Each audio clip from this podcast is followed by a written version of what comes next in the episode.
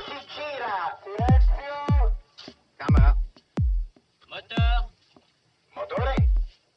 Partito! Odissea 14702 prima. Avanti. Azione! Les podcasts de la Cinémathèque.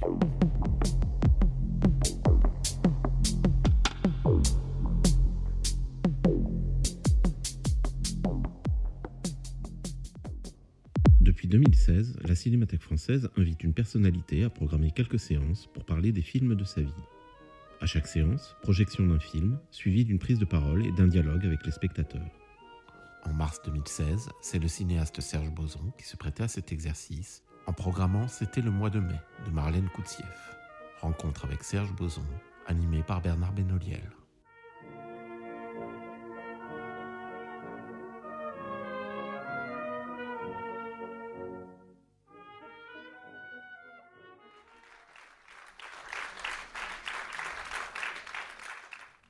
Donc, euh, on va parler un peu du film selon les consignes. Peut-être c'est pas un film pour lequel on a très envie de parler après. Peut-être on n'a jamais envie de parler après des films, mais bon. Euh, je, peux dire quand même euh, déjà quelques mots, et puis vous intervenez bien sûr quand vous voulez. Surtout, je préférerais même que vous posiez tout de suite des questions. Mais juste quelques mots peut-être de présentation. Donc déjà, moi je suis pas du tout un spécialiste hein, du cinéma soviétique. Koutsiev, j'ai vu que trois films de lui, dont deux à Locarno cet été. Euh, c'est quelqu'un euh, donc euh, qui est toujours vivant, qui a aujourd'hui 90 ans. Donc il a, il a été donc il est cinéaste géorgien. Donc il a une histoire, bon, comme plus ou moins beaucoup de gens en Russie, un, un peu douloureuse puisque donc quand il était encore très jeune, un matin, son père n'était plus là. Sa mère lui a dit qu'il était parti en voyage d'affaires. Euh, donc voilà, comme euh, dans le film de Costa Rica, que vous avez peut-être vu comme moi quand il était sorti. Donc il a compris ensuite que son, père en 37 avait été victime des purges. Et donc il était euh, ensuite euh, élève, il voulait faire de la peinture, il n'y est pas arrivé. Et ensuite, euh, en- vous savez, en Russie, c'est assez différent de, euh, de la France de l'Occident au niveau du cinéma pour différentes raisons. Euh, entre autres, c'est qu'il y a toute une tradition là-bas, c'est un peu comme quand on dit, je sais pas, un tel était dans, les- dans la classe de composition de Messiaen. Il y a un rapport aux études de cinéma où les gens, à chaque fois, un peu leur maître attitré, euh, Chouchine, celui qui a fait l'accordéon, par exemple, qui était aussi le, le maître de Parajanov. Donc ensuite, il a commencé à faire des films en 1950. Donc maintenant, il a 70 ans de carrière, mais il a pu faire très peu de films parce qu'il a eu des problèmes euh, avec la censure. Alors, donc, euh, donc euh, moi, j'ai pas vu son premier film. Donc le second film, c'est Les Deux Fédors, qui est aussi un film sur la guerre, sur la reconstruction. C'est euh, c'est joué d'ailleurs par quelqu'un qui était aussi un scénariste, écrivain, réalisateur, acteur, Souskin. C'est quelqu'un qui rencontre un enfant perdu, comme ça, dans un train, en rentrant du front, puis qui va décider de l'élever. Et c'est une espèce de, comme ça, de film euh, un peu comme celui-là, où on a l'impression que tout est improvisé, ils ont des mésaventures un peu comiques et tout, avec en même temps le souffle de la reconstruction collective, jusqu'au moment où il va tomber amoureux d'une femme qui va rendre euh, très jaloux le, petit enfant. Ensuite, il a fait son, son film, euh, qui est un peu son, film le plus célèbre, même si aucun de ses films de toute façon n'est sorti en France, qui s'appelle La, La Porte d'Illich, qu'il a travaillé de 59 à 65. Donc je sais que ça paraît toujours un peu délirant quand on a l'habitude en France, c'est que, je vais y revenir peut-être tout à l'heure, mais quand je disais que la France, l'Occident c'est très différent de la Russie, c'est que les durées de tournage en Russie étaient très très longues. Et en plus, parce que là-bas, si vous voulez, en, France, quand vous avez une presse qui est mauvaise, par exemple, peut-être ça fait moins de monde qui va voir le film, ou peut-être moins de possibilités d'aller en festival, ou des choses comme ça, mais là-bas c'était différent, c'est qu'il y avait tout un système un peu pyramidal de, censure, euh, un peu à tous les niveaux, et euh, avec des textes très longs, où les gens refaisaient les films en fait. Déjà, les durées de tournage étaient très longues. De toute façon, tout le monde était des fonctionnaires. Le, cinéma, à part une compagnie sur laquelle ai peut-être, était un cinéma d'État. Donc, euh, et donc, euh, Khrouchtchev n'avait pas du tout aimé la porte d'Illich, alors que, donc, euh, ce que j'ai oublié de dire, c'est que bien sûr, Koutsiev est associé dans l'histoire du cinéma russe, par différentes époques, à ce qu'on appelle les cinéastes du dégel, parce que, comme vous le savez peut-être, moi, je ne suis pas du tout spécialiste, mais en 56, il y a eu le, le 20e congrès, euh, dans lequel Khrouchtchev a fait son rapport sur Staline, euh, qui a été la première critique euh, du stalinisme euh, à ce niveau-là, avec la critique du culte de la personnalité, la critique de, la politique de collectivisation agricole, etc. Et, donc, les, et, donc les films de Koutsiev appartiennent dans ce qu'on appelle l'époque du dégel. Et donc, euh, malgré que c'était le dégel, donc la porte d'Illich, qui est sur des trois amis, dont un qui revient euh, de, l'armée, euh, a eu énormément de problèmes avec la censure, et en particulier avec Khrouchtchev, parce qu'encore une fois, c'est tellement pyramidal que c'est directement, on peut dire, souvent le, chef suprême qui, juge. Donc Khrouchtchev trouvait en particulier que les personnages étaient trop hésitants. C'est des, choses un peu attendues, hein, qui n'étaient pas assez positifs. Qui, en plus, il y avait dans le film un passage assez remarquable sur la délation un peu systématique euh, qu'il y avait un peu dans toutes les entreprises. Et puis il y avait aussi des choses sur la Sibérie, tout ça. Donc, enfin. Donc il a dû retravailler le film énormément. Il en a fait une version courte. Ça s'appelle, je crois, Quand j'avais 20 ans. Ou j'ai 20 ans, pardon. Et puis c'est seulement dans les années 90 que, suite à la perestroïka, tout ça, il a pu euh, remonter le film euh, tel qu'il l'avait voulu à l'époque. Donc euh, après ce film, il a eu, comme il avait eu beaucoup de problèmes, il a, il a, il- peu à peu, il s'est retrouvé un peu sur des voies de garage. Donc ça, c'est un film pour la télé. Je connais pas assez bien, moi, pour savoir euh, où c'était diffusé, comment, etc. Euh, et euh, donc ensuite, euh, bon, il a fait aussi un autre film, puis ensuite, il a plus rien fait toutes les années 70. Il a fait un film des années 80 que j'ai pas vu, et puis il a fait un film des années 90 que j'ai pas vu. donc, euh, voilà, je peux pas en dire beaucoup plus sur Koutiev. Donc euh, moi, comme je le disais avant le film, je préfère la première partie, ce qui est peut-être euh, secondaire. Mais euh, ce que je trouve impressionnant dans le film, pour continuer ce que je disais avant la présentation sur la question du sens du présent, c'est-à-dire de comment est-ce qu'on on, on donne l'impression d'inventer des choses qui se construisent euh, vraiment dans, le présent de la scène, c'est euh, c'est- sur la question du scénario, comme je disais. Donc voilà. Donc ça, on pourrait très- typiquement dire, c'est un film euh, qui repose pas sur un scénario. C'est pas le scénario qui fait la qualité du film, c'est c'est qualité il y a. Et on pourrait même dire que c'est un film pour lequel on n'arrive même pas à imaginer le scénario, d'une certaine manière. Ou alors un scénario très très très très court. En France aussi, on a eu aussi des cinéastes qui ont essayé de faire des films dans lesquels on a l'impression que le scénario presque n'existe pas, ou que le film s'est construit tellement dans le présent du tournage que le, scénario ne pouvait pas exister ou, était secondaire. On peut citer, euh, citer forcément des noms connus volontairement, Maurice Pialat, ou Jacques Rivette, ou Jacques Rosier. Mais euh, ce que je trouve très différent euh, chez Koutchev dans ce film-là, mais c'est aussi un peu le cas dans La Porte d'Illich, c'est que en France, quand on arrive à lutter à ce point contre le scénario, souvent étrangement, ce qui remonte, peut-être étrangement est inutile, en tout cas ce qui remonte, euh, peut-être ça vient de René Repas, c'est pour moi des choses qui sont liées au théâtre. Donc pour être concret, euh, si on prend des exemples, bon, chez Rivette, c'est évident. Je veux dire que, que ce qui remonte dans le travail de la durée en temps présent, c'est le théâtre, parce que de toute façon, souvent, il filme des répétitions. Justement, comme il ne veut pas filmer des gens au travail, le seul travail qui l'intéresse, c'est le travail du théâtre, des répétitions. Mais pour prendre des exemples peut-être qui sont moins évidents, c'est par exemple si on prend les scènes célèbres de pialage, comme ça, où il y a une construction de, tout- de toute une scène sur la durée et de l'impression que des choses euh, arrivent euh, au dépourvu maximal. C'est souvent des scènes de repas, par exemple la scène de repas de Loulou, euh, c'est un film avec Gérard Depardieu, Isabelle Huppert, euh, Guy Marchand, ou bien la scène de repas d'À nos amours. À chaque fois, si vous voulez, ce qui, se passe dans ce genre de scène, c'est que, prenons un seul exemple, disons l'exemple de Loulou par exemple, c'est bon, un repas de famille dans la banlieue, donc il y a un certain côté bordel, il y a des plans de chiens, il y a un bordel aussi au son, et puis euh, il y a un figurant qu'on voit à peine et tout, puis il, endort par une sorte de bordel, mais qui garde une espèce de petite tension atmosphérique, de telle manière que quand le figurant la sort avec un, fusil euh, du fond du plan, on a une sorte d'impression de, violence qui est très, très irruptive, comme une sorte de chaos de violence. euh, ça fait une sorte de, décharge de violence, donc c'est abrupt. Donc c'est quelque chose qui, qui est réussi justement parce qu'il y a une sorte de décharge abrupte. Euh, alors que, bon, je pense que vous l'avez deviné, mais peut-être faut autant le dire maintenant, ce que je trouve intéressant chez, dans ce film-là, même beau, c'est que c'est très fluide. La recherche du, du temps présent amène une, sorte de fluidité euh, qui est le contraire, donc justement fluide par opposition abrupte, et, euh, et des choses qui sont très contraires de blocs, alors que chez Rivette ou chez Piala, c'est vraiment des espèces de blocs, des scènes entières où à un moment il y a un truc qui explose, mais on voilà, il n'y a, pas cette impression de choses qui coulissent, beaucoup plus infinies. Mais je vais donner des exemples pour être plus clair. Et bon, on pourrait dire finalement des trois, celui dont il est le plus proche, c'est Rosier. D'ailleurs, euh, du côté d'Orouet, a été financé un peu comme ce film-là, par FR3. Et euh, il y a un travail euh, sur l'idée de construire un spectacle en temps réel. Si on prend par exemple dans Men Océan la scène du roi de la samba, c'est un peu typique de scène aussi qu'on pourrait avoir là, où on a des gens qui vont dire qu'ils parlotent, ils boivent un peu, etc. Et puis au fil d'un certain temps, ils vont construire une sorte de spectacle qui peut être une chanson, une reprise de chanson. Mais bon, évidemment, euh, c'est très trivial ce que je dis, mais bon, autant être simple.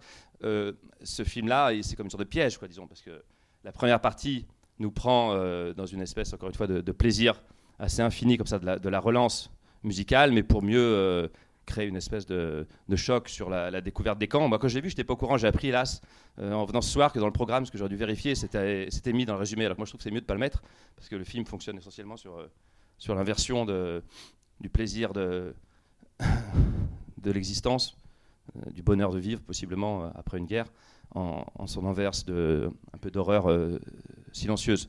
Mais donc pour essayer de donner des, choses plus précises sur la, construction de ce que j'essaie de définir là, euh, du, sens du temps, mais au sens euh, d'une sorte de fluidité très musicale et même infinie. Il y a, beaucoup d'exemples, hein, mais prenons un, exemple concret. Donc très tôt dans le film, on voit qu'ils tombent sur un soldat allemand, mais ils savent pas quoi en faire. Donc de toute façon, comme dans tout le film, il y a des problèmes de, traduction, ils ne comprennent pas. Moi, ils le laissent partir. Et plus tard dans le film, il- euh, Koutchev se permet un truc qui normalement est, un petit peu mal vu, c'est de ref- quelqu'un qui nous raconte un truc qu'on a déjà vu. Mais ce qui est super dans cette scène, c'est que ça commence. Donc, euh, je vous rappelle, donc il est censé venir, soi-disant pour signer quelque chose. En fait, c'est une sorte de beuverie collective. Donc, on lui prend sa médaille, on fait un premier tour. Lui, prend, il prend la médaille du chef de l'autre côté, ils font un deuxième tour euh, de vin. Donc, il y a un côté alcoolisé. Les mecs se mettent à chanter tous ensemble. Et à ce moment-là, en, même temps qu'il y a les chansons et puis qu'il y a ces espèces de, de, de manières de, filmer où on ne sait jamais où on va aller parce que c'est bourré de petites reprises, de, mouvements qui coulissent, où il suffit que quelqu'un passe pour qu'on le suive, euh, il y en a un qui se met, à raconter l'histoire. Et euh, ensuite, alors que y a après cette espèce de chanson collective, il y a une chanson beaucoup plus douce qui permet un dialogue entre les, entre les deux lieutenants, qui est encore une sorte de reprise euh, de, je sais pas comment dire, du plaisir de chanter, mais encore sur une autre modulation qui n'est plus le, chant collectif, qui n'est plus le chant collectif dans lequel on raconte quelque chose qu'on a déjà vu, mais qui est comme une sorte de, ils, gratouillent à la guitare et ils, ont un dialogue entre eux un peu, un peu, un peu élégiaque, disons sur, sur ce qu'ils ont quitté ou pas et sur, euh, sur le- le- leurs conditions d'ouvriers. Et ou un, autre exemple aussi que je trouve euh, euh, assez impressionnant, c'est que donc toute la scène du début, qui est comme qu'une seule scène, un peu infinie et construite, donc euh, avec presque rien, c'est-à-dire comme ils se comprennent pas, et le paysan veut dire cric cric caput, ça veut dire en allemand euh, la guerre est finie. Lui il comprend pas, et donc il y a un truc très très long euh, sur l'histoire de quand on- la guerre est finie, on peut remettre des chaussures, tandis qu'en guerre on met des bottes et vice versa. Et, et pendant ce temps, il y a une scène progressive aussi de, de drague non agressive par rapport à la, à la seconde femme du paysan. Et là, il y a une scène où ils se mettent à danser, tout simplement. Et si vous voulez, souvent, quand on a une idée en tant que metteur en scène, pour que ça marche, l'idée, il ne faut pas que le spectateur voit comment c'est fait. Sinon, c'est cassé. Par exemple, si, on voyait comment, euh, je sais pas, comment Hitchcock éclaire euh, le, verre de lait dans Soupçon, euh, ça serait moins intéressant. Ou, euh, je sais pas, prendre des exemples plus récents. Si, par exemple, dans Shyamalan, dans The Visit, il n'avait pas fait en sorte que ne- les enfants n'utilisent pas Skype avant ils auraient découvert plus tôt que ce n'était pas leurs grands-parents, et donc tout aurait été foutu en l'air. Souvent, en général, dans un film, quand il y a une idée qui est assez forte visuelle, il faut faire beaucoup, beaucoup de manœuvres avant et après pour que pas seulement cacher le truc, mais f- dans, des classes que je trouve assez jolies, c'est quand euh, ils se mettent à danser à deux. euh, quand ils quittent le donc la femme elle danse avec un soldat puis quand elle rentre dans le champ elle sort du champ quand elle rentre dans le champ elle est toujours avec quelqu'un d'autre. Et donc on se dit euh, ah comment c'est fait etc et, plutôt que de le cacher non seulement il le montre mais il le relance des deux côtés. C'est-à-dire on voit quelqu'un qui attend puis finalement ensuite il y a quelqu'un de l'autre côté puis finalement c'est l'enfant qui veut pas danser qui vient. Donc c'est un peu je trouve à l'image du film c'est qu'on a l'impression qu'il y a une sorte d'invention en temps réel où même les idées de mise en scène qui sont relativement simples mais qui sont euh, assez virtuoses moi je trouve en termes de timing par contre euh, il peut les montrer finalement c'est pas important on peut, les montrer voir comment c'est fait essayer de les relancer tout ça Euh, donc voilà ça c'était euh, deux exemples où je trouve que le fait de travailler à ce point ce que j'ai appelé le sens du présent par rapport à l'oseille nous approche d'une sorte d'infinité qui est plus proche de la comédie musicale que du théâtre, contrairement à ce qui se passe en général en France quand il y a des gens qui luttent contre le scénario. Quand je dis comédie musicale, c'est peut-être faut être précis, c'est que par exemple dans les comédies musicales, si on prend un exemple concret comme The Gay Divorcé de Mark Sandrich avec euh, Fred Astaire, Ginger Rogers, il peut très bien avoir une comédie musicale, c'est des gens qui sont assis, puis une femme se met à chanter, on se dit tiens il y a une scène, et puis après le chant, en fait il y a quelqu'un qui se met à danser, puis ensuite celle qui danse va se mettre à parler, puis derrière elle quelqu'un se remet à chanter, donc il y a comme dans ce film-là l'impression qu'il y a des euh, possibilités tout le temps de relance musicale, danse, chant, avec toutes les modulations, chant collectif, chant individuel, chant avec narration, euh, chant solitaire, chant in On a comme l'impression vraiment d'une euh, quelque chose qui est infini, mais au sens agréable, comme une caresse infinie. Euh, voilà. Et donc voilà, mais bon, tout ce que je dis, encore une fois, c'est fait. Le film est censé, de certaine manière, se retourner dans sa seconde partie. Et moi, j'avoue que j'aime bien, même si j'aime moins la seconde partie, j'aime beaucoup ce qui est assez risqué de l'espèce de, para- de symétrie la construction du film. C'est-à-dire, le film commence par une sorte de tunnel documentaire. C'est des images de Reisman documentaire là, de, guerre. Quoi. Comme ça, si tu fais un film de guerre, tu n'as plus besoin de montrer la guerre parce que tu en mets 10 minutes avant, euh, avec tout ce qu'on peut imaginer, explosion, etc. Et à la fin, pareil, tu as une sorte de tunnel euh, tout autre, avec une chanson, euh, disons, pas une chanson, puisque c'est un instrumental pardon, dans les années 60, qui est. euh, alors, c'est assez dur à interpréter, les gens à Locarno euh, s'énervent- se, disputaient un peu là-dessus. Moi, ce que j'ai cru comprendre, parce que c'est quand même très beau que. euh, le mec qui est sorti des camps, qui est devenu un peu fou, il pose juste sa main euh, près des blés, puisque je ne sais pas si c'est vrai ou pas, euh, il a l'idée que les cendres de sa femme y sont comme les cendres des autres, puisque c'est comme ça que ce paysan qui paraissait si gentil, en fait, euh, a quand même amené sa femme euh, dans le train et puis utilisait les, cendres pour, euh, pour enrichir ses sangs. Donc il y a juste le plan de la main, et sur ce plan de la main qui est quand même très beau, il y a d'un coup cette musique qui se met en place, et, ensuite on a un torrent de plans nouveaux documentaires comme au début, sauf que cette fois-ci c'est plus pas des plans documentaires de, de la guerre, mais c'est des plans documentaires de l'époque du tournage, c'est-à-dire de 69, qui sont dans plein de pays, comme vous avez vu. On a aussi bien Broadway, euh, l'Asie, euh, des villes européennes. Et donc, euh, pourquoi il a fait ça? Euh, Donc c'est un téléfilm à vocation, euh, euh, paraît-il, euh, euh, dans une, ça passait dans un truc, c'est Pierre Léon qui m'avait dit ça, qui était un truc un peu édifiant. Donc peut-être que c'était tout simplement pour dire il ne faut pas oublier la gravité. regardez maintenant les gens, ils sont très bien habillés, ils ont des habits un peu pop, ou ils pensent à autre chose. Je ne sais pas vraiment comment interpréter, mais disons, je pense que c'est comme il y a un rappel sans arrêt avec des photos, dont certaines assez connues, de, de gens des camps. C'est comme une manière de, de dire aux gens il ne faut pas oublier, c'est très important. il s'est passé quelque chose de très grave. Quoi? Oui, il y, a- plusieurs types de, Vous avez raison, il y a plusieurs types d'images. Il y a des images de gens qui, sont purement simplement dans la rue, qui se promènent et qui pourraient aller chez eux, au, au- je sais pas comment dire, euh, euh, aller à un concert. Et puis il y a des images de touristes, en effet, qui visitent les camps, qui prennent des photos, etc. Euh, donc voilà, euh, moi, ce que je pourrais dire pour la seconde partie, parce que peut-être que ça paraît un peu euh, subjectif, j'ai dit que je l'aimais un petit peu moins. Parce que pour moi, la première partie, comme il y a la découverte du camp en silence, et l'idée super que comme les gens ne savent pas que les camps existent, ils se posent des questions pratiques toutes concrètes, du style, euh, par exemple pour les fours, ils pensent que des trucs de chaufferie, mais ils se disent si des trucs de chaufferie, pourquoi ça a cette forme, puis pourquoi il y a des trucs comme ça au plafond, etc. Et ensuite ils sortent dans le silence. Je suis pas sûr que ça ajoute énormément le fait que dans la seconde partie, on ait des personnages qui en sortent, parce qu'en particulier le dialogue avec l'allemand sur le fait que les camps euh, n'étaient qu'une sorte de répétition pour l'Allemagne s'il n'avait pas été vaincu par les Russes, pas que les par les Russes, hein, mais euh, pour en faire un camp euh, mondial, etc. Je ne sais pas comment expliquer. Je trouve que c'est, euh, c'est même en termes de filmage. Je trouve que ces scènes-là, bon, peut-être c'est subjectif, au mauvais sens, c'est- sont moins inspirées et qu'on sent un peu plus euh, le travail du texte avec le côté là d'un coup, peut-être pas du scénario, mais en tout cas du dialogue qu'il faut que quelqu'un dise. Euh, même si, bon, les, silences, les plans des, Russes, quoi, les silences sur les Russes, les plans des regards sur les Russes, le rapport à l'eau, ou même l'idée toute simple que moi je connaissais pas non plus, que quand quelqu'un se faisait fusiller en Allemagne, ben, il fallait ensuite on lui envoyait la facture, y compris de la, euh, y compris de la poste, euh, de ce qu'avait coûté euh, son, élimination.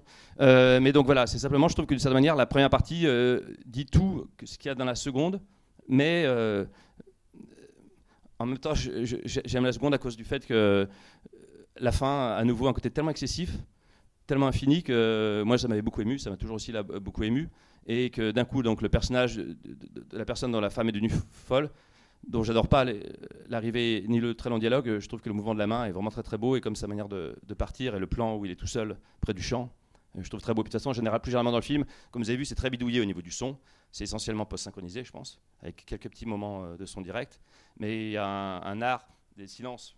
euh, et puis de- des contrastes, quoi, disons, des scènes où ça chante beaucoup, puis d'un coup on n'entend plus rien, des trucs tout simplement quand ils arrivent dans le camp, avec des fois des effets de bruitage très étranges, où on entend des, on voit que les gens qui ont bruité les chiens, on voit que c'est des gens, des êtres humains qui, aboient, ça fait assez bizarre, je trouve.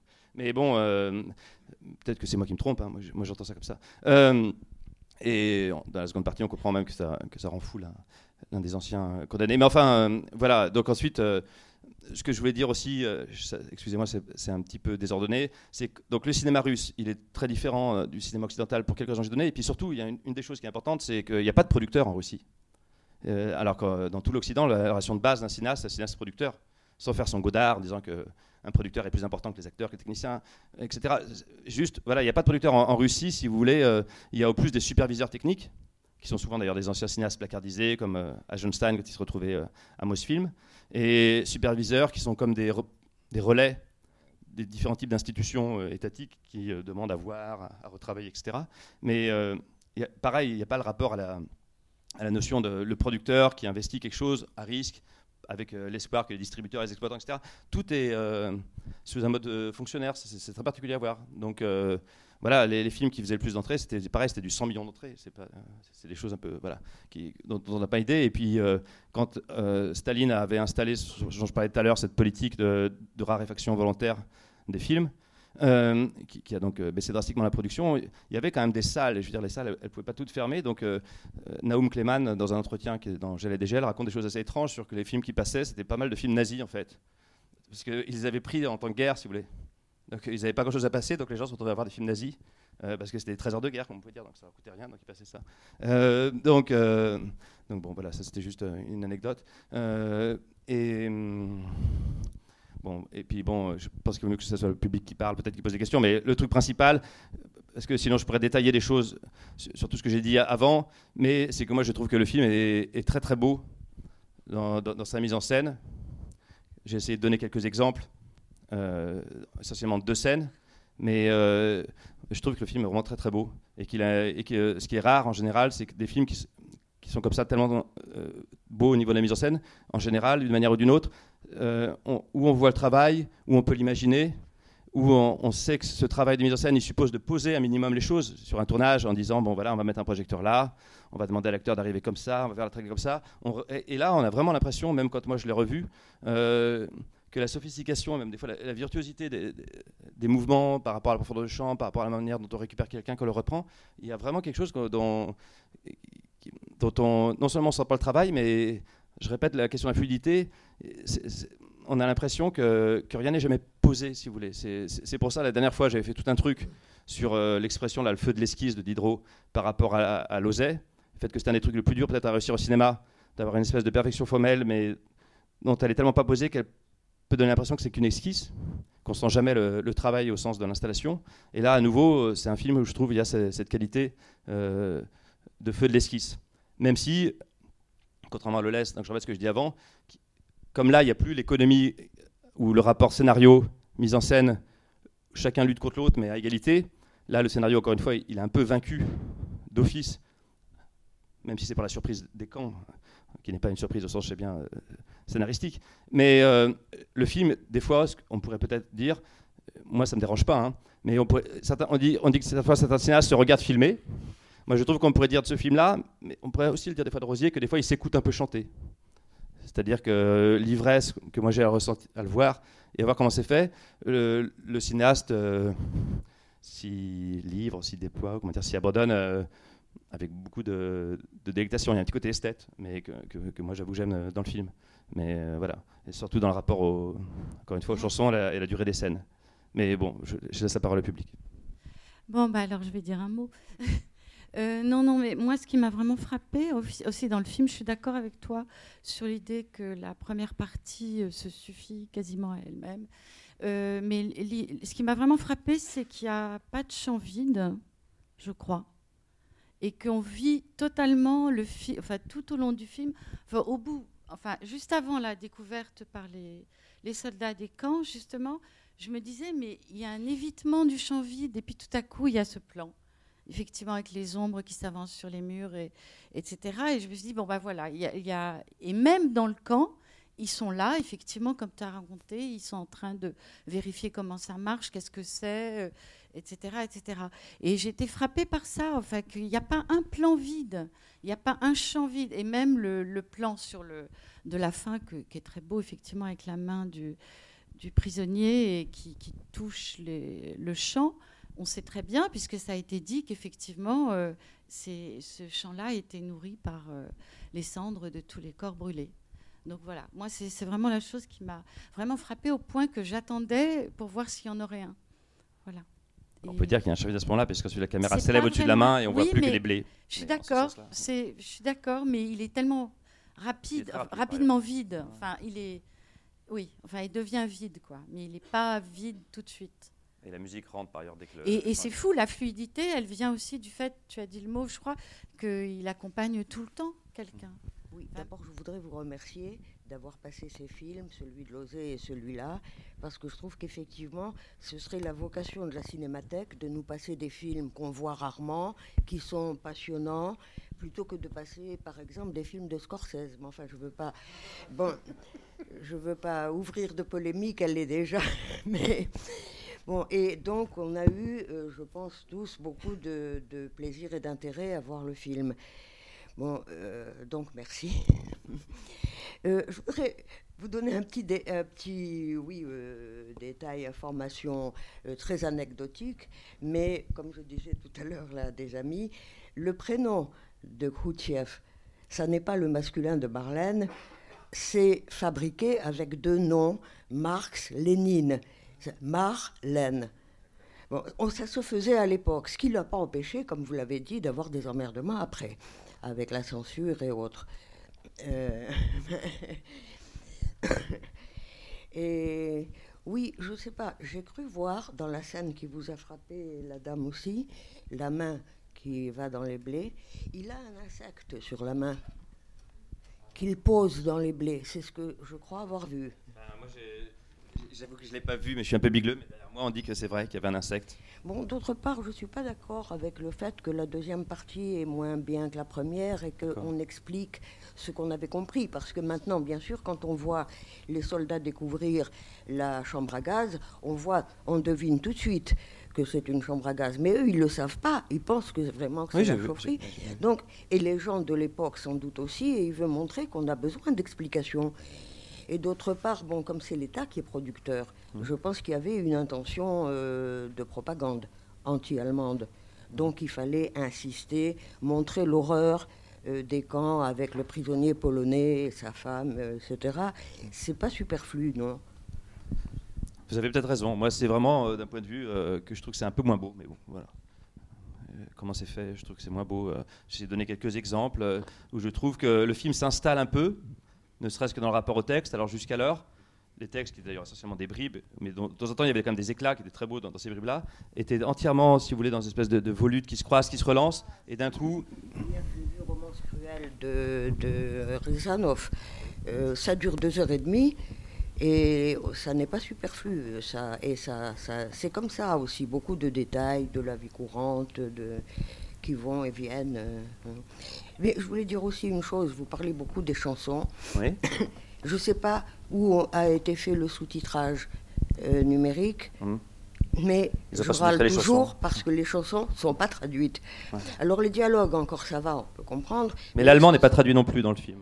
Ah mais ça c'est plus normal parce que les soldats russes ne le comprennent pas Oui, non plus. Tandis que les chansons, c'est eux qui les chantent et ils ont, euh, pour ce que j'ai... Bon, euh, ils chantent tous en même temps, alors c'est pas, c'est pas commode. Euh, ça a un rapport avec les situations. Mhm. Ils chantent une chanson nostalgique quand ils pensent revenir au pays, euh, des choses comme ça. On aurait besoin d'avoir le texte des chansons. Je suis, je suis d'accord, j'aurais bien aimé aussi avoir les, les sous-titres des chansons, mais je parle pas russe non plus, donc je sais pas du tout ce qu'ils disent. En tout cas, c'est vrai que sans opposer forcément la première et la deuxième partie, la première est tellement souveraine qu'elle, qui, se passe quelque chose. Enfin, on a rarement vu un tel état de vacances euh, au sens propre du terme, mais au sens figuré. Euh, Il y a une espèce de, on sent à quel point ils sont à la fois fatigués et heureux d'un temps où toute société semble avoir disparu, toute loi, tout ordre, tout, toute organisation. Et, et je me disais en découvrant le film et, et cette première partie, le début de cette première partie, que c'était comme une sorte de représentation d'une sorte de communisme utopique ou de, ou de retour à un communisme primitif où en quelque sorte on serait euh, dans ce que le marxisme promettait d'une espèce de paradis ad- avéré, parce que là quelque chose euh, presque, alors on est entre Alexandre le Bienheureux et, le paradis pour tous. quoi. Il y a quelque chose d'absolument souverain dans la manière dont le, le temps s'impose, s'installe, et la manière dont finalement, effectivement, on a l'impression que le film se trouve en se tournant. Je suis d'accord. euh, juste, euh, je vous donner la parole. Peut-être une précision euh, un peu inutile aussi, c'est que, quand j'ai découvert le cinéma russe, ce qui m'a fait un choc, donc le cinéma russe, euh, non chef-d'œuvre expérimental ou avant-gardiste, dont on parlait au début, c'est qu'il y a une chose tout simple, c'est que dans les films américains, souvent les héros peuvent être très admira- admirables. Par exemple, prenons un exemple précis, George Le Jim, quand on voit Rolf Lied, on se dit waouh, il est fort, il est drôle, etc. C'est-à-dire que quand même dans les films russes, on a souvent une impression qu'il y a quelque chose de fraternel entre les personnages qu'on n'a pas dans le cinéma américain, ou même euh, que ce soit l'héroïsme, il est collectif, euh, la mélancolie, elle est collective, les chansons, par définition, on peut les chanter seules dans le film américain, mais en général ici elles sont collectives, et je trouve que cette dimension fraternelle est, quelque chose qui, est assez unique euh, au cinéma soviétique. Pour donner un exemple très concret, dans La Porte d'Illich, donc le, grand film de, de, il y a une chose, si vous voulez, c'est pareil. Bon, quand on va voir euh, dans un film, il y a souvent une histoire d'amour. Donc on se demande comment les gens vont, qu'est-ce qu'ils vont faire ensemble les premières fois. Donc je sais pas, est-ce qu'il va l'amener à un match de basketball dans un film américain etc. Et dans les films russes, souvent, euh, un jeune couple va aller voir, par exemple, dans un am- amphithéâtre bondé, euh, des gens qui déclament des, poésies sociales pendant un quart d'heure, euh, à tour de rôle. Et il y a une pareil, une espèce de, de côté éternel étudiant où les relations hommes-femmes ne sont pas tellement sur des histoires de séduction où la femme se maquillerait d'une certaine manière, aurait des jupes d'une certaine manière, etc. C'est beaucoup plus sur une sorte de, franchise euh, éducative mutuelle, où les gens veulent, euh, euh, chacun émanciper l'autre en lui faisant découvrir des choses. Et donc, un exemple concret, dans la porte d'Illich, je n'ai pas besoin quand même de deux micros, euh, un moment, il y a des pommes qui tombent par terre. Donc, un, comme parce qu'il y a un marchand qui va trop vite, donc il y a un, un des héros qui prend une pomme et puis il va prendre un tram. Et puis, dans les trams à l'époque, évidemment, il y avait c'était pas informatisé, donc il y avait une personne qui annonçait les arrêts, qui contrôlait, c'est une femme, donc il lui donne la pomme. Puis comme ça, juste, voilà, il fait une petite blague et tout. Puis le film continue, puis ensuite, un jour, il, repasse dans le tram, et la, fille lui, dit, vous vous souvenez pas, vous m'avez donné la pomme. Donc lui, il avait complètement oublié. Puis elle dit, oui, euh, ce métier, au début, je l'aimais pas tellement, parce que je connaissais pas euh, tous les noms des stations, donc je me faisais engueuler. Maintenant, je les connais par cœur, je, ferme les yeux. Alors l'autre lui dit, ah oui, c'est bah comme un poème. Elle lui dit, ah oui, bah d'ailleurs, moi, euh, j'adorais écrire des poèmes sociaux. Et elle lui dit, d'ailleurs, je, m'en souviens d'un que j'avais écrit, c'est juste deux vers. C'est euh, Le vent souffle doucement sur les roses, voici mon cher, mon merveilleux colcose. Et donc lui, il est intimidé, il s'en va en courant. Et puis elle, elle est toute fière de ce qu'elle a dit, mais elle se rend compte qu'elle est, restée seule après avoir dit ces, deux vers. Je trouve que ce, genre de lyrisme aussi un truc très typique du cinéma soviétique. Pas seulement parce qu'elle mon colcose. Voilà. Oui, pendant, enfin, pendant le film, vers la fin, j'ai- pensé, enfin, le mot fraternité m'est venu à l'esprit et, et ces hommes, euh, enfin, euh, oui, enfin, où ils chantent assis sur un canapé, enfin, bon, tout ça, vous en avez parlé. Et, mais il y a, enfin, je voudrais, euh, comment dire, dans, les, dans, chaque, dans les deux parties, il y a un passage, enfin, il y a deux passages qui se ressemblent. Alors tout à l'heure, vous avez parlé des factures qu'on envoyait pour payer tous les frais, y compris le timbre. euh, mais il y a en miroir, dans la première partie, une scène euh, où il est question du, même aspect économique, si l'on peut dire. C'est quand, euh, quand un des soldats a, tué un cochon et il y a un long passage euh, sur le prix euh, du cochon, que le cochon aurait encore pu grandir et qu'on aurait pu profiter davantage. Et je me suis même de- demandé si on n'allait pas demander aux soldats de payer, enfin je crois, hein, de, payer, euh, de payer euh, pour cette viande. Et, c'est un aspect, euh, enfin, important dans, enfin, dans l'histoire de. Oui, et, et je veux dire, on tire même profit des cendres des morts. hein. Oui. C'est terrible cette, euh, ce passage. Et par rapport au euh, cochon, je suis tout à fait d'accord. Je trouve même que le film qui paraît si peu scénarisé et si euh, donc improvisé en un certain sens, qui n'est pas l'improvisation tellement c'est en Oui. fait, très virtuose, euh, en fait est assez économe par rapport au cochon et reprend en fait les motifs beaucoup parce qu'il y a ça. Mais comme vous l'avez vu, ensuite la femme elle est devenue folle quand elle s'occupait des cochons. Oui, oui. Et, les- oui. et quand euh, le mec sort à la fin, Mm. euh, alors que le garçon qui, est censé- qui a disparu, comme les, comme les parents paysans est censé avoir disparu, les cochons sont tout seuls, alors que normalement ils sont enfermés, ce qui est pas complètement impossible. Et donc on, on trouve en contre-champ, c'est la dernière fois qu'on voit les soldats allemands, les soldats russes, pardon, les soldats russes qui ont plein de cochons autour d'eux. Oui, et donc oui. euh, ce- ce- voilà, le film est en Mm. fait est, est pas si bordélique que ça, au sens où quand il, il avance deux trois choses, comme l'histoire des cochons, il, il les utilise un peu presque de toutes les manières. euh, il tire, euh, il tire sur la corde au bon sens du terme, quoi. Il essaie de, de faire Oui, résonner de toutes les manières possibles cette histoire. Oui, oui. Juste encore, un- enfin, pendant ce film m'a fait penser à un cinéaste de RDA, je ne sais pas si Konrad Wolf, euh, qui est une famille qui a passé avec sa famille la guerre en Union soviétique. C'était des communistes euh, juifs et Konrad Wolf, euh, qui était d'ailleurs le frère de Markus Wolf, qui était le chef des services secrets de RDA euh, jusqu'à la fin. il est revenu avec l'armée rouge. Et jeune homme, hein, il avait peut-être 17, et il a fait un film qui s'appelle J'a- J'avais 19 ans.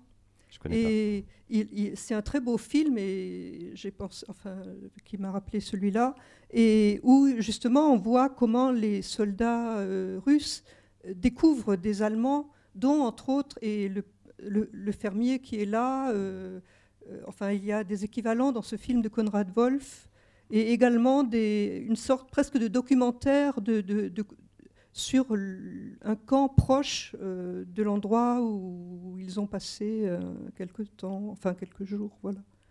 Enfin, c'est un, très- un film très très bien. J'avais 19 ans, euh, Conrad merci. Wolf. Je connais pas. Merci. Ouais, moi, je voulais juste revenir sur les mouvements de caméra, en fait, parce que tu dis virevoltant, etc. Et en fait, c'est d'une grande, grande sobriété, parce qu'en fait, c'est des purs travelling latéraux, euh, très rectilignes, très droits. Et ce qui se passe, c'est plutôt par rapport au personnage en profondeur. Et il y a des choses très surprenantes de mise au point, en fait, où notamment, par exemple, on croise un personnage qui est très flou au premier plan. Et en fait, on- notre attention est attirée par celui qui est au fond, le personnage principal, Mhm. qui est en train de réfléchir. Enfin, et, et j'ai l'impression que la sobriété dont tu parles vient du côté extrêmement rectiligne des mouvements de caméra, en fait. Et pas du tout virevoltant, comme le serait.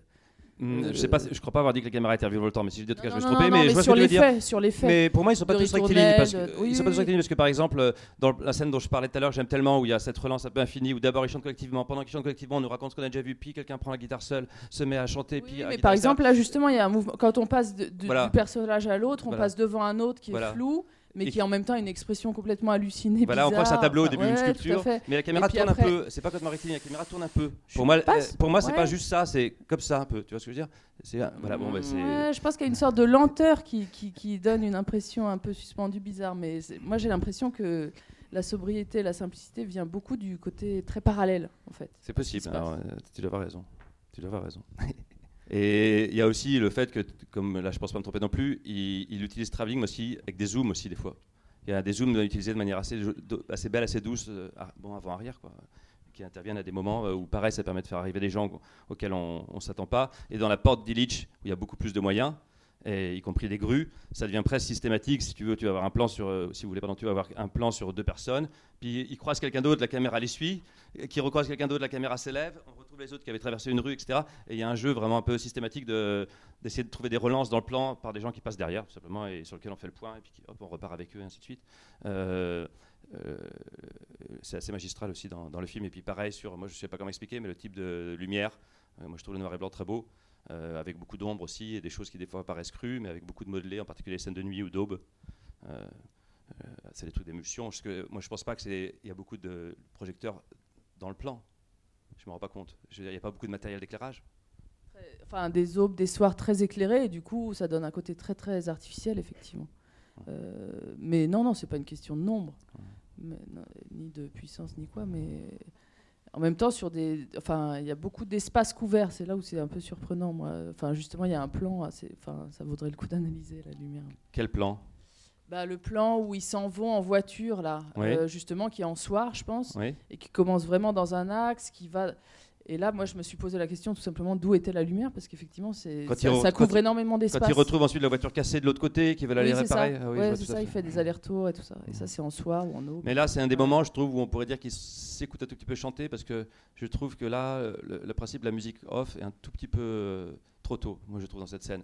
Comme on a une tellement belle scène avant dont je parlais avant, là, le fait de relancer tout de suite à nouveau par une scène comme ça qui se veut un peu, euh, peu comment dire, de, lyrique, ébriété, euh, chantonnée, on a l'impression que ça- ça- c'est un tout petit peu en roue libre. Mais bon, euh, peut-être si je me trompe. hein. Euh, non, c'est juste pour revenir sur la, ce, que, ce, dont parlait Bernard sur la, suspension du temps social. Il y a une suspension du temps dans le film qui est une suspension du temps social, en fait, une espèce d'utopie comme ça, masculine, euh, fraternelle, etc. Et en même temps, à un moment donné, cette utopie rencontre l'histoire. hein, c'est- avec le, rencontre les, les camps. Et ce qui est beau, c'est qu'effectivement, c'est c'est- un scénario non historiciste, c'est-à-dire que la rencontre, la découverte de ce camp pourrait ne pas avoir eu lieu. C'est ça qui est beau. C'est-à-dire que c'est presque, il n'y a que du hasard. Ça, c'est une chose qui est, qui est assez belle. C'est-à-dire que on pourrait imaginer, quelqu'un aurait écrit un scénario, aurait laissé des indices de façon à mettre en condition le spectateur qui lui sait que ça a existé, etc., contrairement au personnage, et qui tout d'un coup va être euh, en terrain connu avec la découverte de ces endroits. Donc ça, c'est cette idée de le suspension du temps social et du temps historique, voilà, et d'un temps historique qui serait déterminé. Ça, c'est très beau. Et, qu- et quand Bernard parlait de, cette, utopie fraternelle et masculine, j'ai pensé aux, aux mémoires d'Althusser, qui euh, euh, a passé la guerre en, prison, il était prisonnier de guerre, et à la fin de la guerre, lorsque les Alliés arrivaient, ils sont allés voir les... alors c'était des, stalags euh, de prisonniers fran- de, guerre, de, soldats français, c'était pas du tout les camps de, concentration, d'extermination, mais ils sont allés voir les, les- les gardes et ils leur ont dit, écoutez, si vous voulez pas qu'on vous charge quand les Alliés vont arriver, vous nous foutez la paix pour les derniers jours avant que les Alliés arrivent. Et les, gardes ont dit OK. Et donc, et, et Althusser raconte, on a commencé à chasser le cerf, on a fait des banquets, on a, fait, on a monté des pièces de théâtre, on jouait, on jouait au football, on jouait à la pétanque, etc. Et il disait, et Althusser avait dit, à terminer cette, ce récit en disant, c'était tous les jours dimanche, il mettait, bref, le communisme. Et là, je trouve c'est c'est évidemment. Alors, malheureusement, c'est pas tous les jours dimanche, donc euh, l'histoire est plus compliquée que ça. Mais je trouve qu'il y a un côté comme ça. C'est-à-dire, on ressent dans le film cette suspension du temps social. C'est tous les jours dimanche pour ces, personnages, quoi. Et ça, c'est très beau, quoi. C'était le mois de mai. C'était tous les jours dimanche au mois de mai. Voilà, ça. non, mais voilà. Quelque chose que j'ai pas compris, mais sans doute parce que je suis nouveau pas connaisseur, c'est qu'on nous dit qu'on est en Allemagne, mais moi je pensais qu'il n'y avait pas de camp de concentration en Allemagne. Je pensais que c'était uniquement en Pologne et tout ça. On m'a dit au début euh, dans un carton qu'on est en Allemagne avec des Russes, etc. Et donc ils sont dans une infirmerie russe. Et euh, moi c'est un truc qui m'échappe, mais ça n'a aucune importance peut-être. hein, et peut-être c'est juste que je sais pas. Bergen-Belsen, c'était pas en Allemagne Ah. Bergen-Belsen, c'est en Allemagne. hein, oui. D'accord. Euh, non, non, en plus, euh, peut-être un peu aussi euh, contester euh, l'appréciation première partie, deuxième partie, mais euh, en fait, plus pour apporter un complément, enfin, de, mon point de vue. Euh, c'est un film que, que je découvre là, euh, donc je ne connaissais pas. Et euh, je me dis que finalement, de la première à la deuxième partie, de qu'est-ce que ça raconte, enfin moi c'est un peu comme ça que je le traduis, c'est c'est un film qui montre, enfin, qui fait, voilà, le parcours d'une révélation. Donc la première partie, euh, euh, on comprend, euh, mais on ne voit pas, parce que qu'est-ce qu'on révèle Donc l'horreur, etc., mais on ne la voit pas. Et la deuxième partie, dans ce parcours de, révélation, c'est qu'est-ce qu'il aurait fallu voir, qu'est-ce qu'on aurait dû voir. Et euh, comme, toujours pareil, que, comme je le lis, le film, c'est que, donc, euh, on- on- si on suit un peu les développements de Bernard et Jean-François, c'est euh, l'amour fraternel, etc. Mais euh, la deuxième partie, ce que ça me dit à moi, ou ce que c'est censé, je pense, nous dire à tous, c'est euh, la révélation euh, d'une brisure. Euh, donc, qu'est-ce qu'on n'a pas vu, mais qu'est-ce qu'on doit sentir maintenant? C'est que maintenant, euh, euh, donc, euh, les soldats ont rencontré l'histoire. Donc, euh, nous, maintenant, spectateurs, euh, qu'est-ce qu'on doit faire face à la révélation de cette brisure dans l'humanité Euh, Enfin, voilà, moi, c'est un peu comme ça que je le lis. Première partie, deuxième partie, euh, parcours d'une révélation et qu'est-ce qu'il faut avoir vu et qu'est-ce qu'on est censé maintenant ressentir par rapport à ça. quoi. Voilà. C'est un peu le sens aussi des derniers plans, enfin de le retour en quelque sorte des, du montage euh, d'actualité, mais au présent. quoi. Mais en tout cas, oui, bon, je sais, par rapport à l'intervention de Jean-François Roger tout à l'heure, euh, je trouve que c'est important l'idée euh, qu'un film qui serait du pur présent et de vacances, en tous les sens du mot, rencontre l'histoire arrêtée dans ce cas-là, comme le truc qui arrête l'histoire en deux ou qui, la bouleverse ou qui la casse. Mais, euh, mais heureusement que c'est fait avec une sorte de. Dit comme ça, ça me donnerait pas du tout envie de voir le film, disons, parce que je veux dire, oh là là, que c'est trop, trop lourd comme idée. Mais bon, dans le film, c'est fait de telle manière que ça passe. Oui, je comprends bien que tout est au hasard, y compris la découverte. J'ai compris, non, bien sûr, si c'est le présent, ça va jusqu'au présent de la découverte. Ils sont rattrapés, mais de par un- comme une sorte de coup près, parce que le, le- le raccord est, est violent tout d'un coup sur le camp. C'est-à-dire qu'ils sont rattrapés par, un- par le temps historique auquel ils avaient l'utopie d'échapper. quoi. Je voudrais apporter, je pense, une petite précision concernant la présence de cette ferme Oui. qu'on situe dans le film en Allemagne. Oui. Ce n'était peut-être pas l'Allemagne au sens actuel du terme, mais à l'époque, une partie de la Pologne avait été annexée par le régime hitlérien et beaucoup d'Allemands avaient été envoyés coloniser cette zone. Donc il est possible, et même certain, qu'au moment de, où se passe cette action qui est en 1945, on peut supposer juste à- après, puisque la, la- guerre va être, euh, la victoire va être signée le 8 mai 45, on peut supposer que cette ferme se trouve dans cette partie colonisée qui ensuite va être restituée À la Pologne. à la Pologne. D'accord. Enfin, du moins en partie. Donc ça, c'était pour ce petit point d'histoire. Et Oui. par ailleurs, je trouve qu'il y a un travail remarquable au point de vue de la photo, de la fluidité, qui évoque une nouvelle vague, mais je dirais une nouvelle vague russe, qui a été à la fois romantique, qui a été traduite, enfin qui s'est exprimée en partie par un film euh, qui a dû être présenté, si mes souvenirs sont bons, en 68, au fait- enfin, ou à cette époque-là, qui s'appelle Quand passent les cigognes où il y a des, un mouvement lyrique, et un, très grand lyrisme qui s'exprime. On le retrouve en particulier dans cette traversée quand, le lieutenant roule en moto avec les arbres et une évocation, et à un moment il va avoir son accident, plus la musique bien sûr, et également une utilisation du noir et blanc avec toute une gamme de gris. Et on sent que le chef opérateur s'est servi en particulier, Marek n'a pas la couleur, il s'est servi de filtres qui ont su mettre en valeur, par exemple, soit les nuages, soit le ciel, ou soit même euh, le type de culture. Voilà. Donc, et, donc, et de même que dans la première partie, il y a une utilisation d'archives de guerre avec des scènes qui ont été reconstituées. Et il y a un Non, je pense pas que c'est reconstitué, je pense que c'est documentaire, euh, Ou le début. documentaire, oui. Oui. Non, mais il y a des, des archives euh, véridiques. Oui, bien sûr, c'est des archives, quoi, tout simplement. Parce que même la prise de. Même, euh, ils, ont rec- enfin, ils ont fait filmer plusieurs fois, par exemple, quand ils vont sur, à Berlin, là, avec le, quand ils hissent le drapeau. Ah. D'accord, je vois ce que vous voulez dire.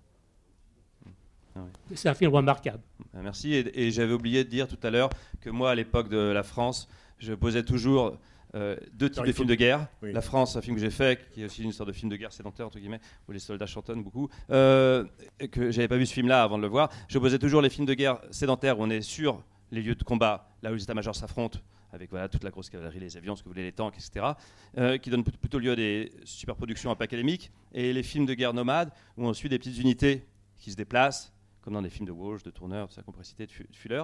Mais j'avais oublié qu'il y avait peut-être un troisième genre de film de guerre, euh, qui allait plus dans mon sens d'une certaine manière, qui est le film de démobilisation, euh, où la guerre est réellement finie, mais il y a tout un temps, c'est comme dans la trêve de Primo Levi, qui peut être très long, qui peut durer des années avant qu'on retourne au pays, et que j'avais jamais pensé, si vous voulez, que la démobilisation, en termes de ce que ça ouvrait comme présent pur euh, des aléas, pouvait rencontrer justement le, ce qu'il y a de pire, disons, euh, les camps, parce que pour dire une anecdote peut-être narcissique, j'espère pas, mais donc au début, la France, c'était un film qui se- se passer pendant la guerre d'Algérie. Euh, avec la même histoire d'une femme qui cherchait son mari, etc. Et pour des questions de production, euh, mon producteur dit que c'était impossible. Donc je dis, il faut que je cherche une autre guerre. Et donc, euh, bah, voilà, j'ai regardé les guerres, donc 39-45. Et avec la scénariste, on s'était dit que 39-45, il fallait l'exclure, justement parce que le côté, au début, on chantonne, on se promène, etc. Et, et à cause de, l'extermination des juifs, il y avait un truc qui était impossible. Sauf qu'on n'avait jamais eu l'idée que ça aurait pu être. L'idée, c'est pas de, faire, c'est de le mettre dans le film. Tu vois je veux dire et ça, j'avais pas du tout l'idée. Pour moi, ça rendait impossible le mouvement du film. Et moi, j'étais à l'époque euh, fier, en tout cas excité, à l'idée qu'on ne sache pas que ce sont des déserteurs, qu'on l'apprenne au bout de 49 minutes. Et que du même coup, euh, ce qui apparaissait euh, comme une sorte de, de- soldats qui ont l'air vraiment dans une sorte de plaisir champêtre, d'un coup, il y avait l'angoisse de la guerre qui remontait, la peur, tout ça, etc. Mais en fait, c'est un peu comme pour ce soir, euh, après le film était à Cannes, que c'était mis partout, que c'était déserteur. Donc l'effet, finalement, on oublie toujours que les effets auxquels on tient le plus sont immédiatement détruits par la presse. bon, bah, je pense que il faut, il faut remercier le public. Et, rap- et Merci remercier beaucoup. Serge Boson. Merci beaucoup. C'était les podcasts de la Cinémathèque française. Thank you.